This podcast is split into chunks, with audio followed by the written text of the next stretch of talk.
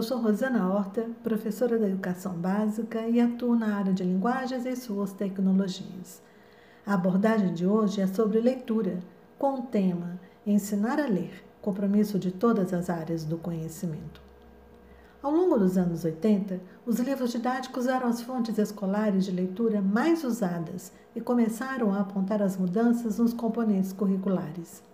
Nos anos 90, foram difundidos os livros paradidáticos, obras temáticas muitas vezes elaboradas na linguagem literária de romances e ficando a cargo do professor de língua portuguesa ou literatura ensinar o aluno a lê-los e provocar a interação deles com a realidade.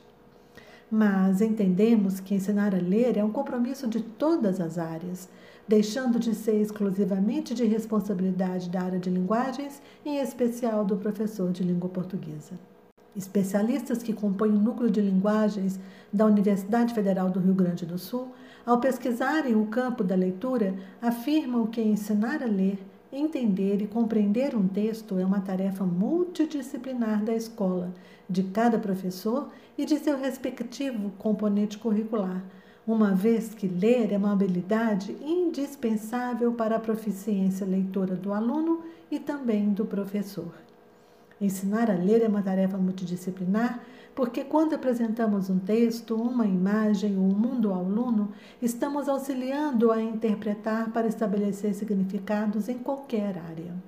De acordo com Guedes e Souza, ensinar é dar condições ao aluno para que ele se aproprie do conhecimento historicamente construído e se insira nessa construção como produtor do conhecimento. E ensinar é ensinar a ler para que o aluno se torne capaz dessa apropriação, pois o conhecimento acumulado está inscrito em livros, revistas, jornais, relatórios, arquivos, dentre outros. A leitura, quando ensinada pelo professor de qualquer área do conhecimento, leva o aluno a assumir responsabilidades de levantar hipóteses a respeito do que lê e a assumir pontos de vista próprios, estabelecendo uma interação entre o texto e o contexto.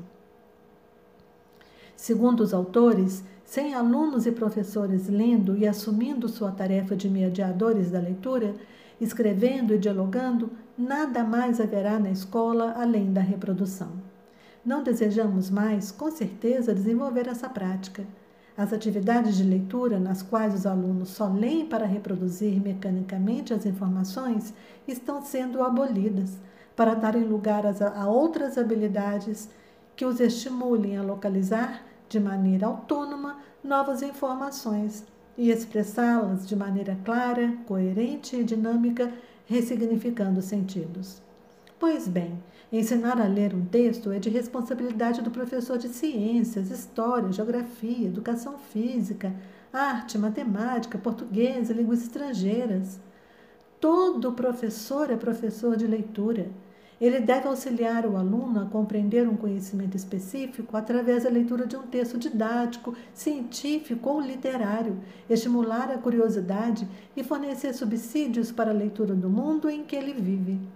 Se cada professor veicular os conteúdos específicos de suas áreas com a vida dos alunos, por exemplo, dará a eles a oportunidade de aprofundarem seus conhecimentos e desenvolverem a habilidade de dialogar com outros textos lidos, significativos para a formação de sua cidadania, cultura e sensibilidade. Então, partindo desses pressupostos, ensinar a ler textos da área de linguagem e suas tecnologias não é nada complicado. Para ensinar a ler uma obra de arte, por exemplo, é necessário saber fazer uma descrição, análise, interpretação e julgamento da obra. Segundo Kieva, por muitos anos, o componente de arte foi trabalhado nas escolas desvinculado de sua área de conhecimento. Aprendia-se arte sem ver arte, o que é o mesmo que aprender a ler sem ter acesso aos livros. Para o professor ajudar a fazer descrição de uma obra de arte, é importante estimular o aluno a prestar atenção ao que ele vê e observa o que está evidente, como as formas, cores, elementos, título da obra e do artista que a fez.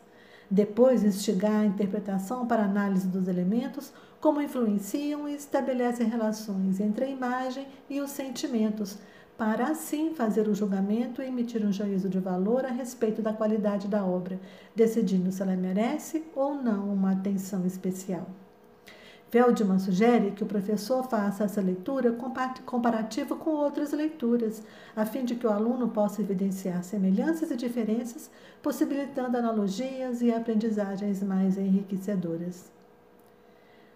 Já o professor da área de ciências da natureza e suas tecnologias pode ensinar o aluno a ler com uma amplitude maior que entender os conceitos cristalizados pela linguagem científica.